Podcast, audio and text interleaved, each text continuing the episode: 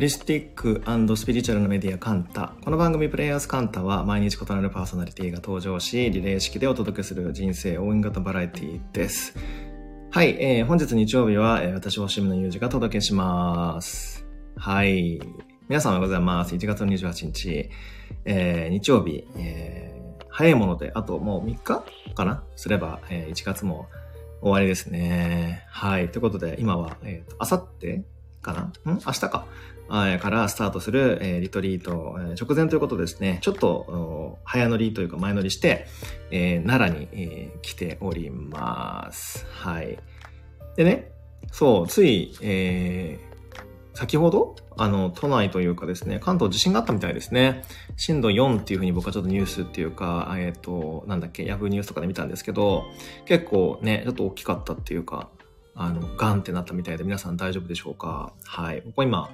えー、奈良なので、えー、ちょっと体感はなかった。こちらまでは体感はなかったんですけれども、はい。あ、結構入れたんですね。なるほど。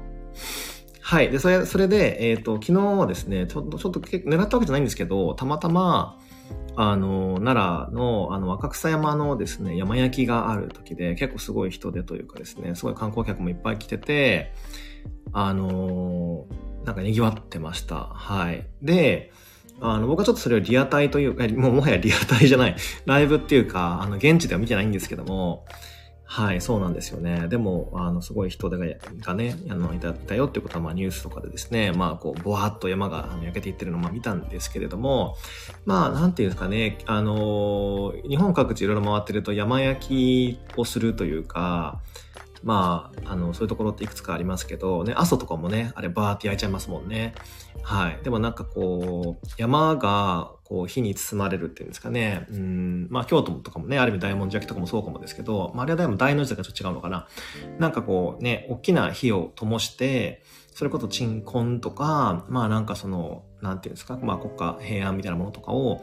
えー、祝うね、えー、で、結構昔からもちろん続いてはいるんですけど、あの、結構スピリチュアル的にというかですね、バイブス的にもね、あの、大きな、えーえー、意味があるなと。そうですね。阿蘇の、あの、あれも新しく芽が出るためにですよね。そう。なので、やっぱりこう、火って始まりのエネルギーで、実際その奈良の、そのね、あの、若草山なりを見、なんか、あの、解説を読んだら、まあ、あの、ちょうど1月の最終の日曜日に、えー、ごめんなさい、土曜日か、えー、毎年やられてるみたいで、うん。なんかこう、春の訪れを祝うとかね、え春にこう気持ちを切り替えていくみたいな、そういうタイミングで行われるみたいなんですけど、まあ、あの、ごま祈祷とかもそうですけど、なんかちょっと転生の際の、えー、シグナルというかサインみたいなことをちょっと僕はぼーっと画面を見ながら感じてたんですけども、うん、だからやっぱりこう火ってエネルギーがすっごい強いなっていうふうに、えー、まあ当たり前なんですけどね、えー、感じました。僕なんかやっぱすごい水気がもともと強い人なので、火がね、西洋で見ても僕は、えっ、ー、と、ほぼ、ほぼゼロって、まあ1個しかないんですけど、10点体で言うと。はい。あとは、えー、5行ね、えー、木下土根水の5行で言うと僕の場合はですね、まあ水がほとんどっていうかめっちゃ強いので、まあ結構火って憧れがあるというかですね、まあイフもあるけど憧れがあってですね、まあ見てると真逆だからこそ癒されるっていうのは、えー、ありますね。はい。ということで今は奈良にいますよと、はい、いう、まあ、お知らせだったんですけど はい。2月になったらもうすぐ節分もありますし、いや、なんかもう旧暦でも年も明けますし、いよいよそうなったら本格的な年明けやなとね、いう感じが、えー、しております。はい。ということで、えー、前段今日は3つありますね。1つ目はもう今奈良にいますということで、リトリートがあるから奈良にいますよということで、まあちょっとまあフライングして終わっちゃったんですけれども、はい。あと2つはですね、えっ、ー、と、えっ、ー、と、ゲームの話と、えっ、ー、と、奈良に先駆けてちょっと神戸に立ち寄っておりましたっていう話をね、ちょっとしたいなっていうのがあります。あとは、えっ、ー、と、実はちょっと後からちょっとこの細かくお話ししたいんですけども、えっ、と、実はインド先生術見てもらいましたよっていう話もあるので、その辺もね、多分ご興味ある方結構いるんじゃないかなと思いますので、えその辺のことも、えちょっとお話ができればなっていうふうに思います。まあ、15分から20分ぐらいで収めたいなと思ってますので、よろしかったら日曜日の朝お付き合いください。はい。ということで、まずじゃあ何から行きましょうかね。ゲームですかね。いや、実はですね、ほんとここ最近、あの、久しぶりに、本当に久しぶりに多分ね、何ヶ月か僕スイッチいじってなかったんですけど、あの、スイッチをまたちょっと取り出しまして、なんか仕事が忙しい時に限ってほらなんかあの模様替えをしたくなったり、部屋の掃除をしたくなるみたいな、ああいうやつですよ。結構最近忙しくて、まあまあパツパツのもうパッチャンになってるな、パッチャン誰って感じですけど、なってたんですけど、はい、なんか、あの、いかんと思ってですね、多分ストレス発散なのか、何なのか、はい。で、えっ、ー、と、ちょっとゲームを始めたんですよ。まあ、そこまでめっちゃのめり込んでる感じじゃないんですけど、でもどうせなら、せっかくスイッチがあって、オンラインで対戦というかですね、繋げてできるんだから、でもそれを使わないとちょっともったいないよなっていうふうにちょっと思い始めてですね、しかもほら、冥王星を水上座に入ったし、うん。って考えたら、え、今夜うちは桃鉄パーティー、あ、めっちゃいいじゃないですか。もうジョインしたいぐらいいいです。羨ましいですね。そう、そうなんですよ。なので、だからオンラインとかでね、繋いで、あ、桃降った、あ、桃じゃない、桃に見えちゃった。ハートが降ってきてありがとうございます。そう、それで、そうなんですよね。だから、からせっかくオンラインで繋がれる時代にもなってるんだから、あのもう、あの、オンラインでね、なんかやらなあかんな、やらなあかんなっていうか、まあ、その機能をちょっと使ってやってみたいなっていうのと、あとそこでどんな熱っていうか、渦が巻き起こるのかっていうのは、一応僕も体験論者なので、あもう皆さんご存知だと思いますけど、僕もあの一応、なんだ、もうフィールドワーカーなので、もうデジタルデバイスの世界もフィールドワークしたいなと思いまして、で、ちょっとオンラインで繋いでやりたいなっていうふうに考えております。まあでもね、そのメソッドっていうかやり方が、うーん、なんか、やっぱりこう、ゲーム業界、まあ業界というか、ゲームの世界って結構、あの、長くブランクがあるというか、空いてたので、なんかもうプレイステーション1ぐらいで僕止まってるんですよ。はい。なので、いやーなんか、あの、よくその、あの、やり方がわからんなっていうので、まあ、いろいろこう詳しい人に聞いたりとかですね、まあ、いろいろやってるんですけど、やっぱりオンライン対戦通信するってやったら、もう画面は当然皆さん自分の端末がね、それぞれ手元にあるじゃないですか。じゃあ声どうするみたいな、もしくはなんかカメラとかで映しながらやんのみたいな、その辺もですね、ちょっとまあも、もやもやっていうか、さあどうしようっていう、その辺でね、ちょっと一回、なんか自分の、それだったらもう自分で一つの画面だけ繋げて、もうなんならもう格闘ゲームでもオンラインなんだっけ、ライブで、なんか配信とかしちゃった方がよっぽど楽なんですけど、あの、キャプチャーボードとかつけてね、パソコンに。でもみんなで繋いでやるってなったら皆さんのね、そのバックグラウンドもわからないじゃないですか。だって何時ぐらいがいいのかとかね、どのゲームがいいのかとか、それによってまた全然、こう必要なものも変わってくる。まあ僕の方で必要なものはあんま変わんないけど、皆さんがじゃあ何かすると、もしかするとなんか何かね、ほら購入していただくとか、なんかね、スイッチオンラインに入っていただくとかわかんないですけど、そういうのもあったりするから、なんかそのあたりが結構ね、ちょっと難しいなっていうふうに思っております。まあでもなんならもう定例とかにしてもいいんですけどね、なんか毎週何曜日の何時と何時は桃鉄枠やってるよみたいなとか、格ゲー好きな人はこの辺でやってるよとか、そんな感じでもうゲーム業界の回し物になっても全然いいかなっていうふうに思うんですけど、まあとりあえず何かゲーム配布。いや、ゲーム配布は無理ですね。僕はできない。配信はできるかもだけど、配布は無理。あの、コメントくださってますけど、ゲーム配布ってそんな サンタクロースみたいな そうそうそう。な、なので、そんな感じでですね、オンラインゲームをちょっとやっていって、ちょっとしばらく世の中の流れ、潮流から僕は取り残されて取り残されてましたから、ちょっとそれを回収というかですね、急ピッチで追いつきたいなっていうふうに、まあ思っておりますって感じですね。まあなんか星の流れ的にも今ってこう原点回帰の流れが来てますから、うん、なんかそういうこうね、えー、昔僕はゲーマーだったんですけど、それもちょっと取り戻しつつ、まあそれも僕のね、貴重な一部だと思うので、そこの貴重な一部でまたそれをね、一部を共有できる人と繋がれたらそれはそれで面白いなって思っていて、そうなんです。なのでそのあたりをやっていけば、なんならもう桃鉄の部屋とかにしちゃって毎日そこに来たら誰かがいるよみたいなでもいいのかもなとかね、わかんないですけど、ちょっとその辺をね、いろいろこうやってみたいなっていうふうに思ってます。星の桃鉄作りましょう。なるほど。ちょっとまあ、星の桃鉄部やってもいいかもですね。確かに。そう、それはそれでまあ、ちょっとなんか企画してもいいですね。なんかそれでなんかね、星興味なくても、そこから入ってくださって なんか別に星の方に来てくださっても全然いいし、まあ、いろんな広がりはあるんじゃないかなっていうふうに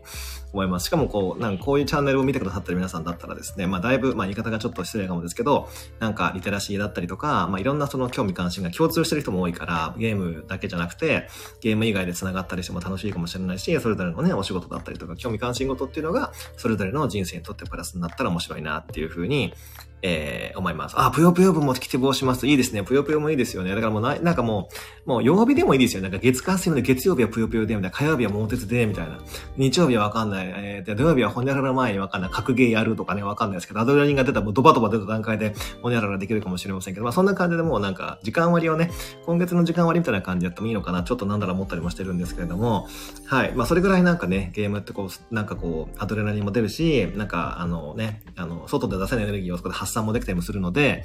そういうのもね、ありかなっていうふうに、桃鉄はいつもボンビーがつきます。いや、それ悲しすぎませんか？それ、それ めちゃめちゃ悲しいですね。はい。はい。ゆうじさんにボンビーついてたらもらいに来た。いや、それは、それは、あれですよ。よくないですよ。なので、ちょっとなんかそんな感じでですね、あのゲームの方も、まあ今月はちょっと厳しいかもですけど、まあ来月あたりとかですね、まあなんかやってもいいのかなっていうふうにちょっと思ったりはしております。なんならちょっと今日もね、一回もうちょっとちょっと試しやってみようかなとかね、ちょっと思ったりもしてるんです。はい。はい。ということでですね、まあそんな感じで僕はもう本当にプライベートもね、オフィシャルの方も全部なんかもいろんな方たちでシェアしまくる、もう本当にもう、もう分割、分割しまくる、はい、えー、感じになっておりますけれども、まあそれはそれでね、まあいいのかなっていうふうに、まあ楽しんでいただけたらいいのかなっていうふうに思っております。ということで、えー、次に、まあ、神戸に行っておりましたって話なんですけども、そう、神戸にですね、本当にあの、えっ、ー、と、特に三宮のあたりとか元町のあたりですね、何年ぶりかなっていう、いや、何年ぶりは嘘かな。でも結構久しぶりに行ったんですけど、うん、そしたら、あのー、えっ、ー、と、なんだっけ。結構ね、あの、これは渋谷とか原宿とか青山とかでもある現象なんですけど、一等地に空きテナントとかが結構あったりとか、なんかもちろんお店の入れ替わりも結構激しかったりとか、その代わりなんか裏路地にあるお店が結構活気があったりとか、うん、なんていうんですかね、こう、うんと街の感じがちょっと雰囲気変わってまして、そう、だから、あ、こんな一等地の、こんないいところのが、なんか、空きテナントになってるみたいな、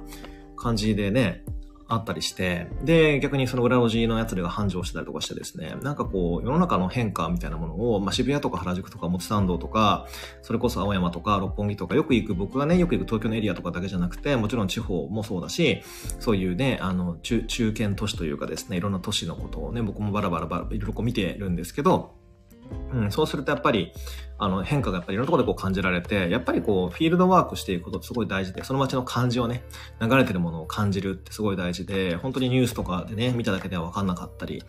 えー、するなーっていうのをすごい、あの、その回っていくことでリアルに感じてます。例えば、あの、そうそう、まさに地の時代の終わりを感じますねっていうコメントも来てますけど、そうで、まあ終わりを感じるっていうところもまずあるんですけど、それよりも、まあすごい僕感じたのは、例えばこの間も、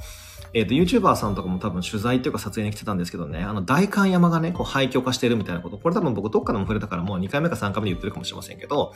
そう、あの、廃墟じゃない、あの、ちょっと廃れてきてるみたいな、なんかことを、どなたかがニュースかでよく言ってて、Yahoo ニュースとかにもやっぱり結構出てたんですけど、でも実際行ってみたら僕は全然そんなことを感じなくて、うん、なんかただの今は入れ替えりというか新陳代謝が起きてるだけなんやなっていう感じに、まあ僕は感じたんですけども、はい。なので、えっ、ー、と、やっぱりこう、なん、なんつうか、点で見たら確かにスカスカだったりするし、なんとなく廃れてきてるけど、でも実はそうじゃないよねっていう、なんか芽吹きみたいなものを街から感じたりするってこともやっぱあるので、本当に廃れていく、もうその路線に入っちゃってるのが、あの、また芽吹いてくる感じなのかっていうのはね、やっぱ行ってみないとなかなかわかんなかったりするし、そう。だからなんかそういうような、えー、ところで、もしくはなんかもともとね、あの、今とは原点回帰のバイブスが強くなってますから、その原点回帰みたいな感じでどういうふうに、あの、どういうふうなステートですね、状態に戻っていこうとしているのがこの街は、みたいな。だから街をある意味有機的な存在として見た場合に、えー、そこがどういうふうに今後変わろうとしているのか、大、大難フェーズ、大難期に来ようとしているのか、みたいなことを考えていくの結構楽しいなっていうのを、久しぶりに神戸に行って、えー、三宮のあたりブラブラして思いましたよという話です。はい。さて、で、最後ですね。えっ、ー、と、インド先生術見てもらいま、言えてないですね。見て、見てもらいましたっていう話なんですけども、えっ、ー、と、インド先生術の本、本当ね、偶然、本当これたまたま偶然なんですけど、あの、先週の、えっ、ー、と、このスタイフのどこのチャンネルでですね、僕のチャンネルじゃないですね、プレイヤースカウンタのチャンネルで、えー、おすすめのね、選書でインド先生術ってことを多分お伝えしてたような気がするんですけれども、本当にその一週間空けずしてね、うん、インド先生術を見てる方にですね、ちょっとまあ見ていただいたっていう感じなんですよ。でもそれもたまたま、これも面白くて、あの、実はその方とは僕も5年ぐらい前の、えっ、ー、と、から、ん？道をまあ知り合いというか、まあ縁が繋がってる方でして、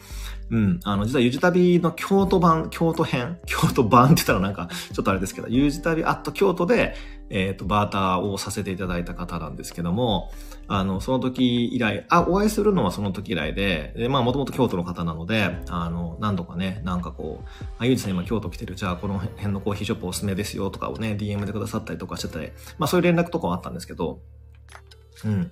で、本当にこう、会うのは5年、まあ、約4年半ぶりぐらいかな。はい。で、で、まあ、ありがたいことにね、僕のブログをきっかけに、もし、まあ、勉強しましたとか学びましたっておっしゃってくださって、で、まあ、それがこう、多分、ハマりやすい方なのか、えっ、ー、と、インド先生術にも飛びして、今、インド先生術やってますみたいな。まあ、基本的には、まあ、もちろんその、インド先生術のこと以外にも、他のお仕事もされてる方だったと思うんですけど、僕の記憶が間違いじゃなければ。はい。まあ、でも基本的には鑑定というかですね、セッションもされてるということなので、はい、あの、多分一般の方というか、あの、見ていただきたい方は見ていただけるんじゃないかなっていうふうに思います。まあ、あとなんかその方のコンタクトっていうか、まあ、どうやって連絡取ったらいいかっていうのは、ちょっとこのチャンネルだとあれかもなんで、僕のブログの方とかに、いや、ブログだとあれか、もうこっちのチャンネルの概要欄、あ、じゃあ違うの、コメント、ん？うんと、あれか、あ、概要欄ですね。そこにじゃあ連絡というか、あの、その、もし見てほしい方は、そこに連絡したらいいよっていうのを書いておくので、よかったらそちらアクセスしてみてください。はい。で、まあ、その方の情報はさておき、あの、そうなんですよ。インド先生術で、えっ、ー、と、まあね、ちょっと詳しい方もいらっしゃるかもですけど、見ると、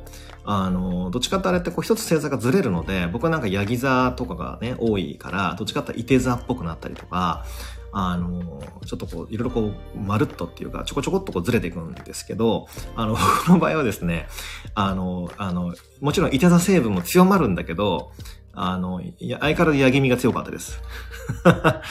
そう、相変わらずヤギ味が強く、あとはですね、面白かったのは、あの、宿養先生術ってほら27宿養を使うやつがあると思うんですけど、あの27の宿で使うね、宿養先生術と、あとインド先生術のナクシャトラっていうね、のが、確かあれは28なのかなあって、そのなんか一個差があって、どっちかで、えっ、ー、と、えっ、ー、とね、えっ、ー、とね、その失われた、えっ、と、その、一宿あ、逆だったかな ?20、え、インドが28で、宿養が 27? あ、逆だ。インドが27で、宿養が28か。ちょっとどっちか細かく忘れましたけど、一個なんかオミットされてるやつが あるっていう話をちょっとお聞きして、で、僕は一個水星だったかな？が、なんかそこに見事にドンピシャハマってますよってことで、あの、そこが非常に強いみたいなことはちょっとお聞きして、それはそれでまた面白かったっていうのと、まあ、あとはなんか僕はどっちかって言ったらなんかその、いわゆる西洋先生術のモダンな方の、あの、なんか、えっと、天体ごとの年齢域、例えば月は7歳までとかって、実は僕はあんまり考慮してないんですよ。本当を言うと。あの、やっぱりその魂の成長のスピードって人によって違うので、特にこんだけ選択肢が増えた現代社会によってはもう全然違ってくるので、全然僕はそこのエネルギー値ってあんまり、あの、そこまでは、あの、なんていうんですかね、年齢期って考慮してないんですけども、でもインドの方は意外と結構それが面白くて、あの、当たってるっていうか、ああ、なんか結構芯捉えてるなっていうのをすごい感じました。はい。あ、このタイミングからこのタイミングでこういうことがあって、こんな感じになるよ、みたいな、その、まあ、年齢期っていうのが、どっちか確かそのね、この辺は K2 期で、この辺はなんかね、木星期で、この辺は太陽期みたいなのがあるんですけど、結構ドンピシャっていうか、まあ、本当にそこまでの誤差がなくあったから、ああ、これ結構使えるなっていうのと、まあ、あとはその体調面ですね。あの、体調面のことで、ここが弱点ですよ、みたいなものも、もちろん西洋先生術は、えっ、ー、と、結構当たってるっていうか、もちろん、まあ、まあ、見る人のスキルとかにもよると思うんですけど、結構ドンピシャでこの辺が弱点ですよって出るんですけど、インドの方でもね、かなりピンポイントに出てるなっていう感じの印象を受けました。あとはですね、何が面白かったかな？うんと、うんと、なんかあったんだよな。あ、そうそう。あの、インドの方で見るとですね、僕は結構不動産が結構強いようで、だからずっとインテリアとか内装とかグダグダ言ってるんだと思うんですけど、あの、ホテルが好きとか。そうそう。だからむしろなんでそっちを仕事にしてないのか不思議だったぐらいのこともおっしゃっていただいて、まあそうだよね、みたいな感じで話が盛り上がったりもしたんですよね。うん。あとは、えっ、ー、と、インドの方で見たらですね、あとは、いわゆる1ハウスか、が結構相当強い。なんだ1ハウス僕グレーコーに多分なるんですよ。なので、なんか、あの、それもそれでまた面白いなっていう話もあって、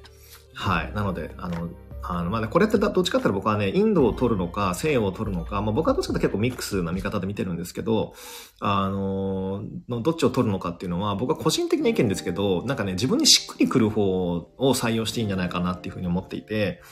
例えばそれこそほら前世のこととか、いろんなその集合意識のどの辺に繋がってるかみたいな話で、結局自分が、うんと、そのインドっぽい概念なのか、インドっぽい概念っていうのも変ですけど、なんかいわゆるそうじゃなくて、西洋っぽい概西洋先生術っぽいモダンの方の概念の方が、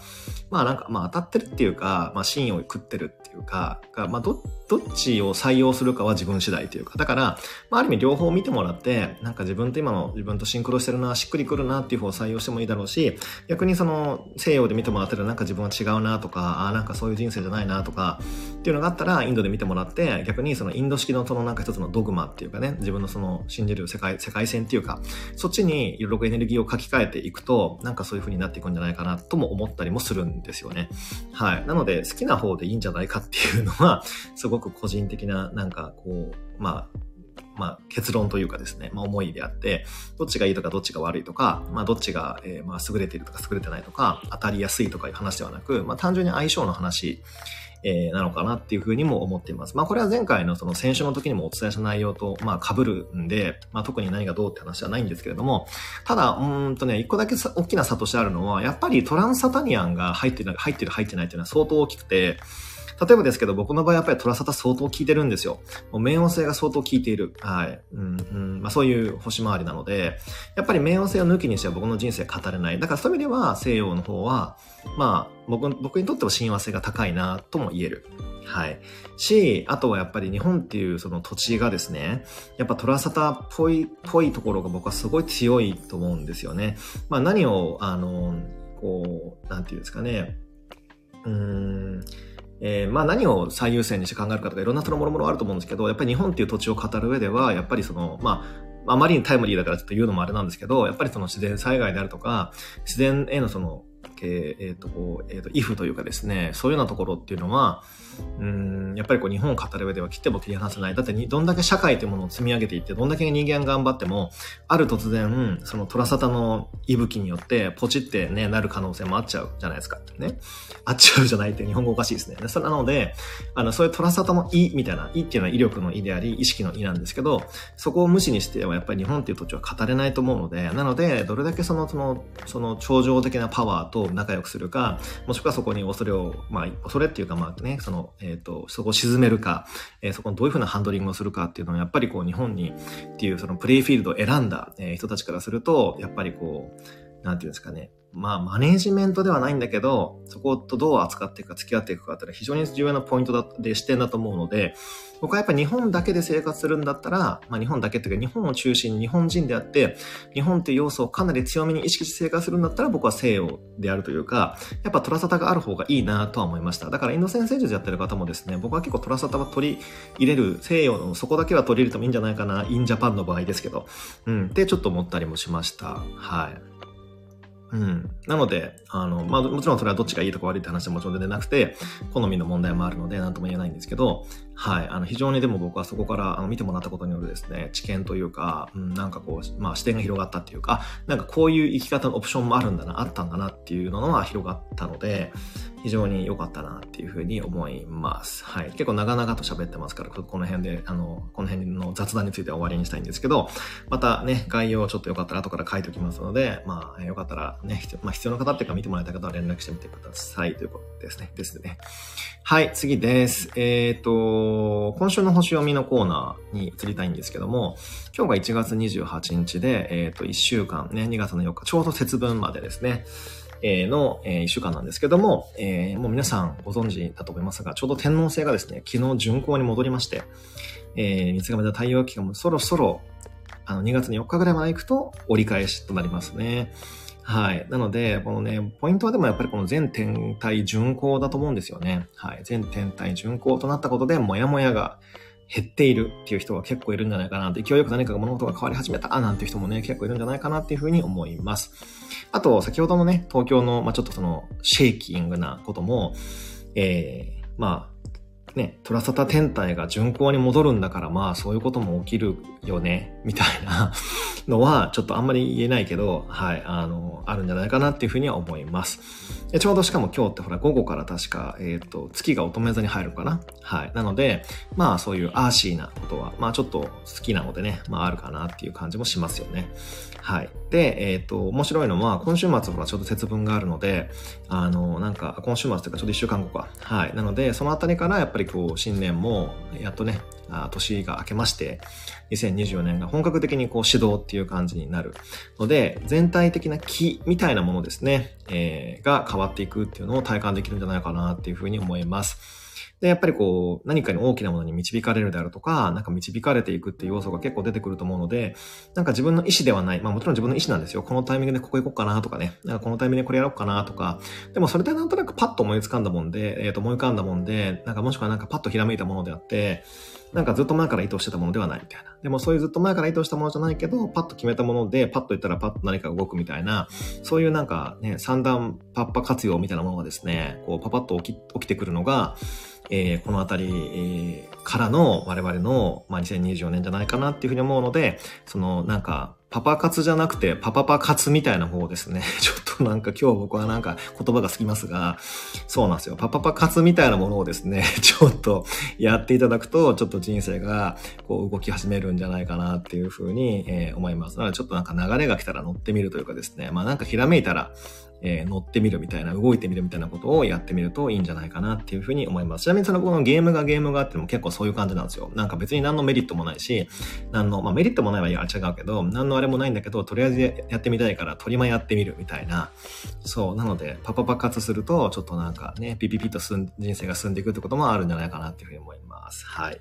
で、大きな星回りですね。その巡行に戻るっていうこと以外の、すごい大きな星回り、あと節分ですね。以外の星回り、例えば何々何々星がここに入りますとかっていうのは、多分あんまりない。多分っていうかないので、まあ、冥王星と木星のスクエアとかはありますが、あのー、なんていうんですかね、こう、火星が何々に入りますとかっていうのは、えー、今週は特にはございません。はい。ただし、先物もちょっとなんか触れましたけども、冥王星と木星のスクエアっていうのはやっぱあるので、家とか基盤っていうのが、もうさっきこれ、もう動いちゃったからこんなことのもあれなんですけど、ちょっとゆるゆるになるっていうことがあって、余白とか緩みが出てくるっていうのはありますね。なので、不動産とか領土、えー、ね、領域、テリトリーにまつわる変化っていうのはあるんじゃないかなっていうふうに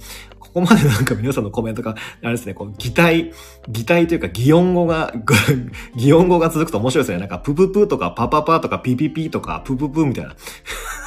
なんだろうこれね、こうなんか小学校、小学生こう1年生がいっぱいいるのかなみたいな、このコメント欄、だいぶ楽しい、楽しいですね。はい。ということで、言い出しっぺお前だろうって感じですけど、はい、ありがとうございます。皆さんのもうリアクションが神です。はい。ということで、そんな感じで今週の1週間は、まあその地盤とか基盤がちょっと、あの、動いたりすることがあるかもしれませんよと。そこで新たな隙間ができて、そこに何かが入ってくる、ね、その余白に何かが、えー、芽吹きがあるかもっていうふうに捉えていただいたらいいんじゃないかなっていうふうに思います。はい。ということで、最後のコーナー、ライフチェンジブックのコーナーです。なんか20分くらいで終わるとかね、もう30分くらい喋ってますね、これ。はい。ということで、えっ、ー、とですね、精神的には幼稚園児でしたです。あ、リアクションありがとうございます。嬉しい。はい。ということで、今日の、えー、ライフチェンジブックのコーナーはですね、実は今回も星関係いきます。いや、もうね、皆さんのこの星熱が高まっているので、もうなんか、あの、それをこう、後押しというかですね、背中を押せるような本を、ちょっとまあ今回も選ばせていただきました。これね、実は僕ね、この著者の方知らなかったんですよ。全く存じ上げなかったんですけど、あ、でもそういえば YouTube で見たことあったわ、みたいな。なんか、そこは、ちょっとすごい、すごい失礼な表現なんですけど、はい。で、結構、あの、この本に関しては僕もですね、あ、だいぶ面白いなと思ったので、僕基本的に星関係の本をあんま紹介するってあんまないんですよね。別になんかあれですよ。なんかライバルだからとか、そういう、そういう感じじゃなくて、なんかやっぱりこう、なんだろうな、星関係の本ってまあね、どうしてもね、こう、その人の見方とかがすごく入っちゃうので、ちょっと説明っていうか紹介が難しいんですけど、でもね、この本はすごいいいなと思ったので、あの、ガツンとちょっとご紹介をしたい、したいんですけど、タイトル長めです。えっ、ー、と、誰でもできる星読みの自己分析、最高の自分に出会うホロスコープブック、著者の方がアストロカウンセラー、ターラさん。で、多分、YouTube でね、多分十何万人とかフォロワーがいるらしいので、多分これをご覧の皆様の中にもね、なんなら見てもらったことがあるとか、あの、YouTube 見てますとかっていう方もね、いるんじゃないかななんて思うんですけど、えっ、とね、正当者、えー、さんから、えー、出ております。で、この本ね、何、何がいいかって言ったら、僕も一応本を出してる立場として、すごい勉強になったのは、普通12星座の本とかホロスコープの本って書くと、まあ、ホロスコープの見方をダラダラ、いや、ダラダラって失礼だな。ダラダラ書いちゃったり、なんとかハウスがこうですとか、なんとかサインはこうですとかって書いちゃったり、あとは、それこそ、お羊座、お牛座、双子座、カニ座みたいな、あ、長すぎて題名が頭に残らない。えっとですね、最高の自分にホロスコープブック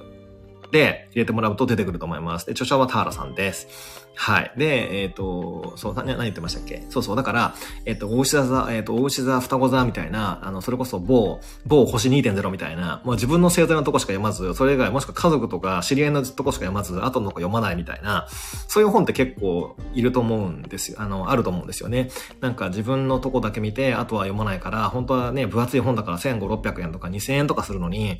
なんかね、40、歳読んでるところ50ページだけとか、あの、あの、30、30ページだけとか、ブログにアップしてくれますよね。ああ、もちろんもちろん、あの、選手のコーナーにちゃんと、あの、ブロあの、リンクが貼ります。はい。なので、そう、某星2.0みたいですね。なんか、あのいや、あれも自分でのもありますけど、気合こもってるし、すごいいい、いい本っていうか書きまくったんですけど、でも、なんかどうしても自分に関係がないところって読まなかったり、そんなにこう、ヒットしなかったり、まあわかりますか？例えばじゃあ僕だったらヤギ座だから、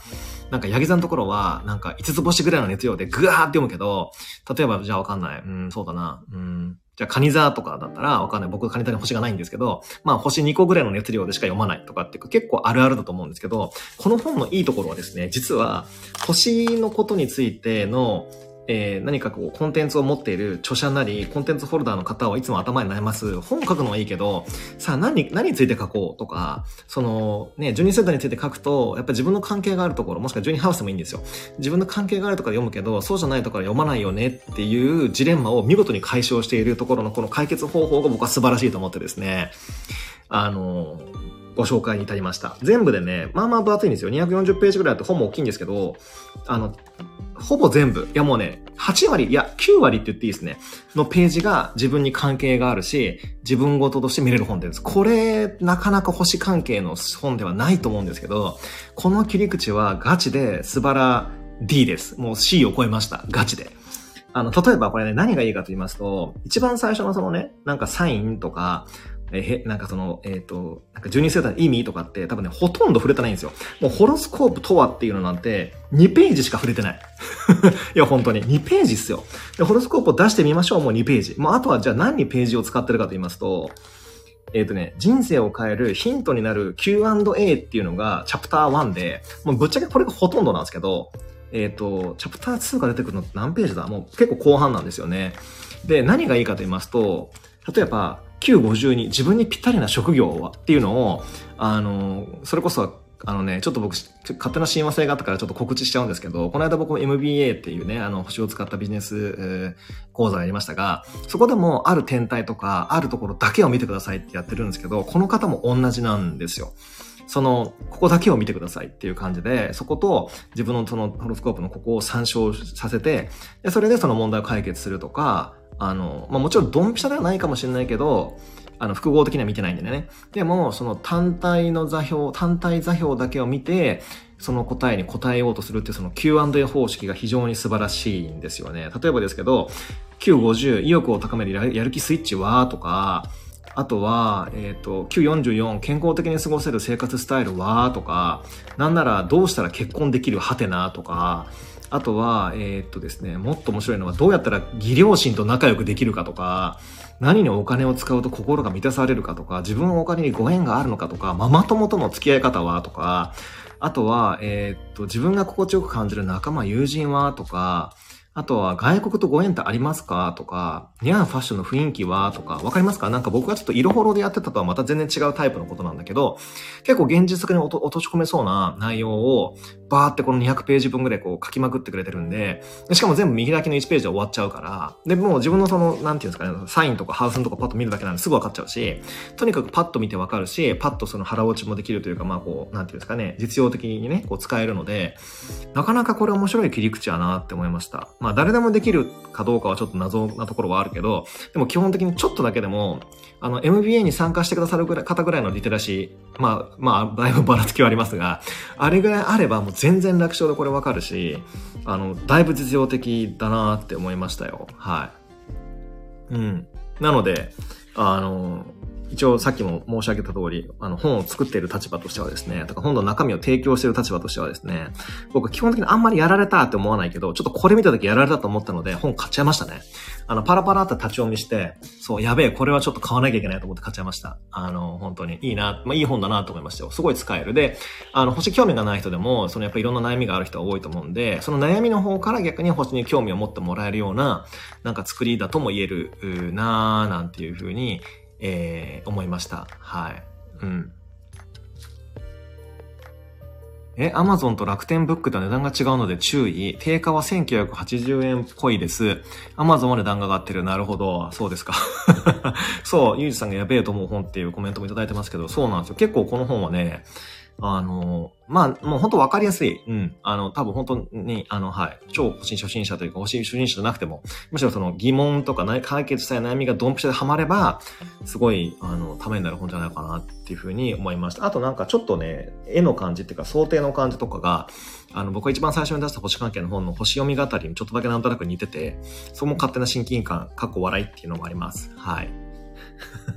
はい。ということで、えー、なんかそういうケーススタディ本というか Q&A 本かなりおすすめだったので、えー、今回、えー、ご紹介をさせていただきました。はい。プレミア価格がつく前にどうぞっていう感じですかね。はい。ということで、えー、今日はこんな感じで終わりにしたいんですけども、えっ、ー、と、明日、はい。ゆうじさん界隈かなり経済回してる説明。ありがとうございます。僕もだってほら、全国1億何千万人の回し者ですからね。はい。そうなんですよ。はい。え、私けどゆうじさんの本さらに2冊追加買ったところです。ありがとうございます。お買い上げありがとうございます。はい。私も立ち読みして買って読みながら帰りました。おお、同類がいますね。ありがとうございます。はい。そうなん、そうなん、